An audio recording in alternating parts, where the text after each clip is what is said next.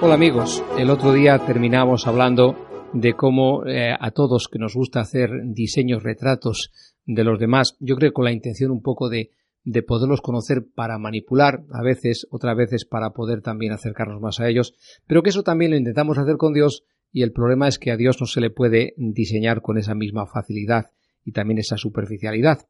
Y os decía también que la mejor manera de diseñar a Dios la podemos ver en Jesucristo, donde en palabra y en ejemplo, en testimonio de vida, está manifestándonos lo que Dios es o quiere ser para nosotros, para que le entendamos y le amemos como Él quiere ser amado.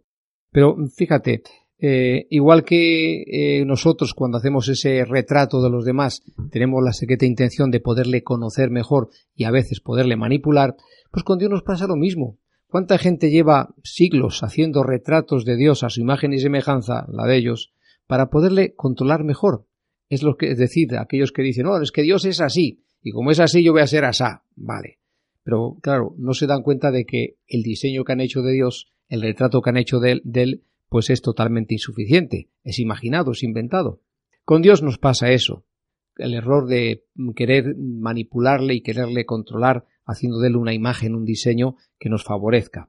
Pero la realidad es que eso no deja de ser un retrato nuestro que a lo largo de la historia de la humanidad podemos decir que a veces ha sido más acertado y otras veces menos, pero en realidad no dejan de ser caricaturas, si lo vemos desde el punto de vista, dijéramos, más profundo y más serio, caricaturas que hacemos de lo divino. Claro, es un hecho que nos desborda, lo divino, y no podemos de fácilmente pues acercarnos a él teorizando. Me dirás que la teología lo hace. Pues sí, la teología lo hace apoyándose en datos, en detalles, en convicciones y también en definiciones que de alguna manera pues han sido reconocidas como válidas. Pero si quieres ser coherente y quieres hacer un retrato de Dios como Dios manda, que diría el otro, pues yo te aconsejaría que te acercaras a Jesucristo.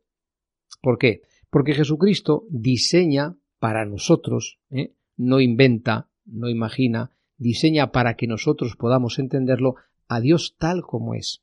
Y lo dice con palabras tan bonitas como la que Dios es papá, que es preciosa, o cuando dice que Dios es amor. Son maneras muy sencillas, son idea unos trazos mínimos, elementales, pero profundísimos para entender y comprender quién es Dios. Un Padre que nos ama. Mira, a mí esa definición me bastaría, y ojalá también te bastará a ti, para acercarte a la grandeza de lo divino.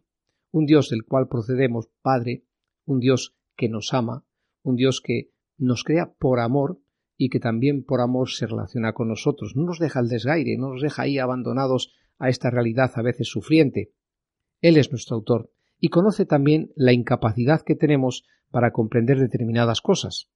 Y también sabe hasta qué punto somos capaces de llegar lo mismo en los aciertos que en los errores y por esa razón su constante e ininterrumpida manifestación para que reconozcamos como Él quiere ser reconocido es un esfuerzo que en Jesucristo encuentra, yo diría, su máxima expresión. Y mira, a mí de Jesucristo unas alfabetas que me encantan es la sencillez, la naturalidad y la profundidad con la que expone lo divino.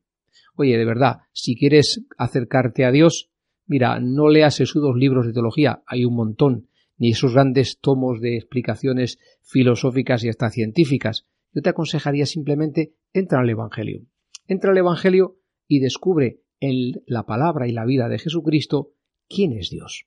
Oye, no solamente te va a encantar, sino que te va a también sorprender lo sencillo que es, y por contraste con los libros que te decía antes, lo complicado que lo hemos hecho nosotros. Porque si Jesucristo define a Dios con esas dos palabras al Padre Dios, es Padre y nos ama, fíjate nosotros escribiendo y escribiendo y escribiendo durante siglos explicaciones y corolarios y, y complementos para intentar comprender lo divino. Bueno, yo me remitiría a eso y te remitiría también a ti, si te apetece, para descubrir el rostro auténtico de Dios.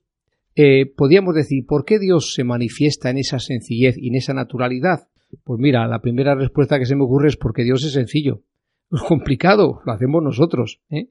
Y en esa naturalidad, porque, de verdad, a Dios le vas a encontrar en la naturalidad de la vida, en su creación, en las cosas más simples y elementales. Pero en Jesucristo a toda esa elementalidad puedes añadir la humanidad con los sentimientos propios que tiene la humanidad. Y verás a un Jesucristo en el que Dios ama y llora y sufre y se compadece y se interesa y se preocupa y también padece como tú y como yo. Claro, ese es Dios. Un Dios que en absoluto es ajeno a nuestra vida. Es frecuente la gente que padece y sobre todo aquella gente que cree que tiene algún derecho, algún mérito porque ha rezado mucho o poco, no lo sé. Y cuando sufre se dice, oye, ¿y yo este Dios al que tanto he servido, al que tanto he rezado, dónde está? ¿Por qué no me atiende? Claro, habían hecho un diseño de Dios, como te decía antes, un retrato. El retrato de un Dios que es como tú quieres que sea. El típico Dios ese del doy para que tú me des. Yo te doy mi adoración, yo te rezo mis oraciones, te hago mis sacrificios y tú a cambio me das lo que yo espero. Salud, dinero, etcétera, etcétera. Vale, ese no es Dios. Es el retrato que tú te hiciste. Caricatura o no, no lo sé, pero retrato que tú te hiciste. Y cuando viene la enfermedad, el sufrimiento y el problema, ¿qué piensas?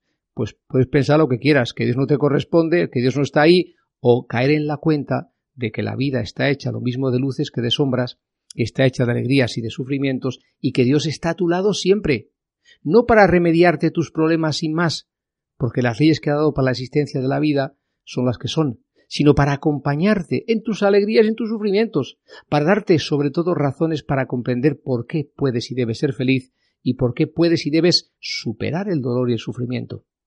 Ese es el rostro auténtico de Dios, el rostro de un Dios no imaginado y pintado por nosotros, sino el rostro auténtico de un Dios que en Jesucristo, que amó y padeció, que gozó y que sufrió, podemos perfectamente encontrar. Seguimos hasta otro rato.